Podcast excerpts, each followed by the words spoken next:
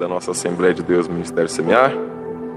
E vamos começar é uma série de vídeos, uma série de pequenos vídeos aqui. Você se inscreve aí no canal para ajudar, deixa seu joinha, compartilha esse vídeo aí. A gente vai estar fazendo uma live aqui de alguns minutos. Eu quero hoje deixar uma palavra para meditação do teu coração. Essa palavra, tenho certeza que Deus vai falar grandemente ao teu coração. Vamos iniciar hoje com a primeira parte dela e ao longo das próximas semanas a gente vai falando dela até o final. Tenho certeza que Deus vai tocar no teu coração, você vai ser avivado, vai sentir Deus falar através desta mensagem. Segunda carta do epístolo Paulo aos irmãos em Coríntios, capítulo de número 12, vai dizer o seguinte a partir do verso 1. Se é necessário que me glorie, ainda que não convém, passarei as visões e revelações do Senhor. Conheço um homem em Cristo que, há 14 anos, foi arrebatado até o terceiro céu. Se no corpo ou fora do corpo, não sei, Deus o sabe. E sei que tal homem, se no corpo ou fora do corpo, não sei, Deus o sabe, foi arrebatado ao paraíso e ouviu palavras inefáveis, as quais não é lícito ao homem referir. Só até aqui os quatro primeiros versículos aqui do capítulo. Você já deve ter percebido que nós estamos falando de Paulo. E falar de Paulo, eu quero, antes de iniciar a mensagem propriamente dita, figurar um pouquinho a respeito de Paulo. Porque Paulo, é, os atributos físicos de Paulo, era um homem de baixa estatura, calvo por natureza, era um homem que alguns vão dizer que tinha as pernas tortas, era um homem que teve um privilégio que muito poucos outros homens tiveram, e esse privilégio foi o de aprender aos pés do Dr. Gamaliel. Paulo, que desde criança vai aprender tudo sobre o seu povo e com o melhor. Paulo vai aprender com o mais letrado, com o mais respeitado, com a cabeça pensante mais respeitada da época, que era o doutor Gamaliel. E Paulo, neste momento, Saulo de Tarso, aprendendo sobre as 613 leis, Paulo aprendendo sobre as escrituras sagradas, sobre as festas sagradas, Paulo aprendendo é, de tudo, de fato, sobre o seu povo, ele vai crescer, vai se desenvolver, e Paulo agora vai ter um caminho, digamos assim, porque Deixa eu fazer uma brecha, um parêntese, porque se você é filho de um médico, se você é filho de um advogado, filho de alguém importante, você vai ter aquela pessoa por referência.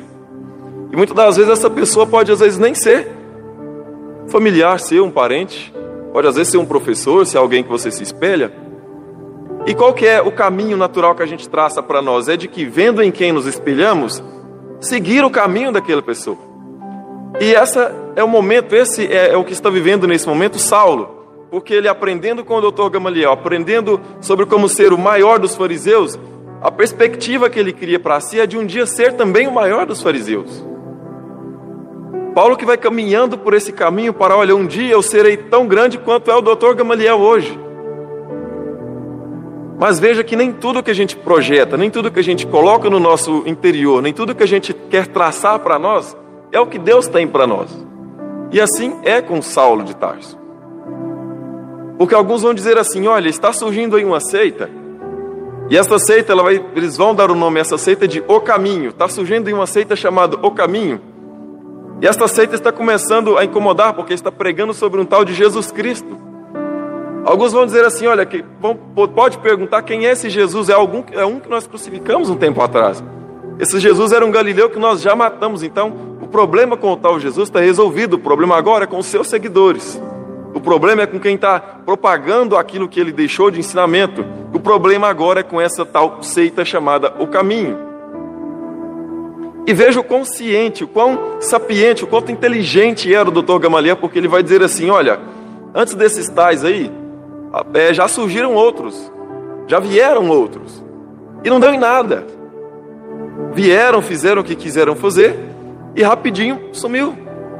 Então o doutor Gamaliel está dizendo para eles assim: olha, deixe estar com esses aí, porque logo passa. Mas se isso aí for de Deus, vocês podem estar afrontando ao Deus vivo. Veja a inteligência desse homem. Os discípulos então vão ser presos, eles vão ser açoitados, mas depois de, de, desse castigo, digamos assim, eles vão voltar para as suas casas, vão voltar né, a, a reerguer a, a igreja de Jerusalém, que está agora crescendo, está se levantando até chegar no ponto de que é, é digamos assim, é intitulado diáconos para essa nova igreja. E dentre esses tais, vai ter um homem específico, esse homem é chamado Estevão. Esse homem é chamado Estevão, um homem cheio do Espírito Santo, um homem que vai falar, que não, que vai falar através dele o Espírito Santo. Esse homem ele vai entrar numa conversa, uma discussão com sirineus, com alexandrinos, e esses tais, vendo que não podiam contra ele, vendo que não tinham a capacidade de, pela palavra, pela conversa, ir contra ele, eles vão ao sinédrio. E eles vão dizer assim: olha, tem um camarada aí, um tal de Estevão, ele está pregando contra a lei de Moisés, ele está pregando contra vocês, ele está ensinando contra vocês.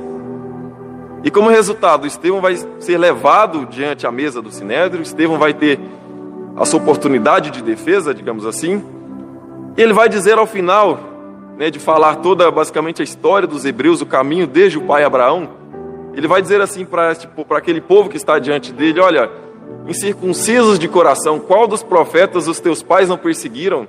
Quais dos profetas os teus pais não mataram? E hoje vocês também fazem assim com aqueles que estão anunciando o justo dos justos, anunciando Jesus. Eles vão ser tomados de uma fúria tão grande que vão levar Estevão para fora da cidade, vão levar Estevão além dos limites da cidade e ali vão apedrejá-lo. Mas veja, irmãos, eu chamo a atenção para o seguinte, porque quando a gente vai ler na palavra em diversas, é, diversos momentos, falando de Jesus à destra de Deus Pai, Jesus à direita do Pai, vai estar dizendo assim, que Jesus está assentado à direita do Pai. Mas Estevão vai dizer assim: Olha, eis que olho e vejo os céus abertos, eis que olho e vejo o justo à direita de Deus Pai, mas de pé.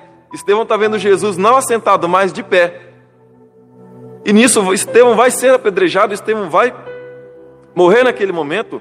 Mas ele, antes de, de, morrer, ele vai dizer assim: Pai, não lhes impute este pecado, porque Estevão está dizendo assim: Olha, vocês estão me matando aqui, mas eu estou vendo alguém me receber de braços abertos lá em cima. Não dá para abraçar alguém estando sentado, pode até ser que, que seja possível, mas é um pouco mais complicado. É Jesus dizendo para Estevão assim: Meu filho, pode vir que eu estou de braços abertos para te receber. Estevão está dizendo: Pai, perdoa-os. Pai, não lhes impute este pecado, eu os perdoo. Veja a grandiosidade da visão que Estevão estava tendo naquele momento, porque ele se desprende completamente da sua vida material, da sua vida carnal e se entrega então neste momento à sua vida espiritual, porque sabe que lá em cima Jesus está, está para o receber. Veja, irmãos, que há momentos em que a gente passa por luta, passa por dificuldade, passa por momentos até mesmo de chegarmos à beira do que passou Estevão, sermos apedrejados pelo mundo. Mas eis que olhe e vejo os céus abertos e o filho do homem à destra de Deus Pai não está sentado, ele está de pé. É Jesus dizendo assim: Ei filho, tem de bom ânimo. No mundo tereis aflição, mas tem de bom ânimo porque eu venci o mundo. É Cristo que está dizendo assim: Olha, breve tudo isso vai passar, breve vocês vão estar aqui comigo. E veja que alguém vai pegar as vestes ensanguentadas de Estevão, alguém vai pegar a roupa manchada de sangue de Estevão, e vai pegar aquela roupa e vai jogar aos pés de um camarada, aos pés de um jovem. Quem é este jovem? Saulo de Tarso. O homem que já havia traçado o seu caminho, como eu disse há pouco, o homem que já estava para se tornar o maior dentre os fariseus, tem a seus pés agora as vestes ensanguentadas pela morte de um homem inocente. Aquilo poderia ser o suficiente para acalmar a fúria de Saulo. Por que, que Saulo estava é, enfurecido? Porque ele havia estudado a vida inteira para construir um conhecimento, para construir é, é, um caminho, para construir algo que ele achava que era sólido o suficiente, mas alguém está pregando o contrário, alguém está desconstruindo o que ele construiu, alguém está desconstruindo aquilo que ele estudou a vida inteira. E quando a gente vai, é, quando vemos, a gente vê alguém que está indo contra aquilo que a gente estudou, aquilo que a gente batalhou para conseguir, alguém que está fazendo o contrário, a gente se enfurece. A gente quer matar, ou até, não sei, a gente se enfurece a tal maneira, e essa situação que vive Saulo de Tarso. Enfurecido com tudo o que essa seita está pregando, enfurecido com tudo que essa seita está fazendo, Saulo não se contenta com a morte de Estevão. Saulo não se contenta com as roupas ensanguentadas a seus pés. Naquele dia se fez grande perseguição à igreja, e de maneira que somente os discípulos que estavam é sobre, digamos, a proteção do Dr. Gamaliel, é quem vão, vai ser deixado em paz. Porque todo o resto, vai ser perseguido, de maneira que vão se esparramar pela região, se esparramar, uns vão até Antioquia e outras regiões, devido à tamanha perseguição imposta à igreja de Jesus por aquele homem Saulo de Tarso naquele dia. Saulo, não contente com tudo isso, vai ao sumo sacerdote e fala assim: Olha, eis que vou até Damasco, eis que vou a caminho de Damasco, dê-me cartas, porque qualquer um, seja homem, seja mulher, que eu achar pelo caminho e que for seguidor desta seita aqui, eu quero trazer, eu quero prender, eu quero é, colocá-los na jaula, eu quero colocá-los presos aqui, cerrá-los em grilhões. E esse homem agora está enfurecido, com cartas liberadas para prender qualquer um, para pegar os servidores de Jesus, para pegar qualquer um da igreja que está se formando, aquele povo que se dispersou, qualquer um que ele encontrasse no caminho de Damasco, com estas cartas ele tinha a permissão para fazer isso, a permissão para prendê-los e levá-los a Jerusalém. Ah, mas mal sabia Saulo de Tarso, mal sabia Saulo que quando estamos no caminho, irmãos, é onde Jesus passa. Quando estamos no caminho, não devemos deixar de sair, eh, não devemos sair do caminho, porque ali Jesus vai passar. Eu faço uma brecha aqui para lembrarmos de Bartimeu, porque Bartimeu, quando ouve falar assim, olha, está passando aqui pelo caminho, um tal Jesus, Bartimeu estava pelo caminho. É no caminho que Jesus vai passar e Saulo está indo no caminho. E é no caminho de Damasco que a vida de Saulo vai mudar de uma vez por todas. Porque a caminho de Damasco é onde ele vai encontrar-se, onde ele vai se deparar frente a frente com aquilo que ele está perseguindo. É no caminho de Damasco que ele vai encontrar-se de, de, frente com a cabeça da igreja, o cabeça daquele que da igreja que eu estava perseguindo. A igreja está crescendo, está tendo, tá tendo, incomodando os grandes, está incomodando a Saulo. Mas Saulo agora vai ter que enfrentar o dono da obra. Saulo agora vai ter que enfrentar o dono da obra, o dono da igreja. E Saulo vai no caminho de Damasco. Ah, irmãos, que grandioso deve ter sido, quão temeroso deve ter sido para Saulo este caminho de Damasco. Porque no caminho de Damasco ele vai se, vai se encontrar com o Cristo, vai haver o grande, é, o grande luz branca que vai parar a todos, e todos vão ficar é, cegos, ninguém vai conseguir ver, mas só Saulo vai ouvir uma voz que vai dizer assim: Saulo de Tarso, por que me persegues? Saulo, Saulo, por que me persegues, Saulo? Não estes tais, não estes pequenos que tu persegues, mas a mim. Quando você está se deparando, quando você está indo contra esses tais, não é contra eles que você está indo, é contra mim. E esse é o que Saulo encontra, isso que Saulo encontra no caminho de Damasco, a presença de Jesus.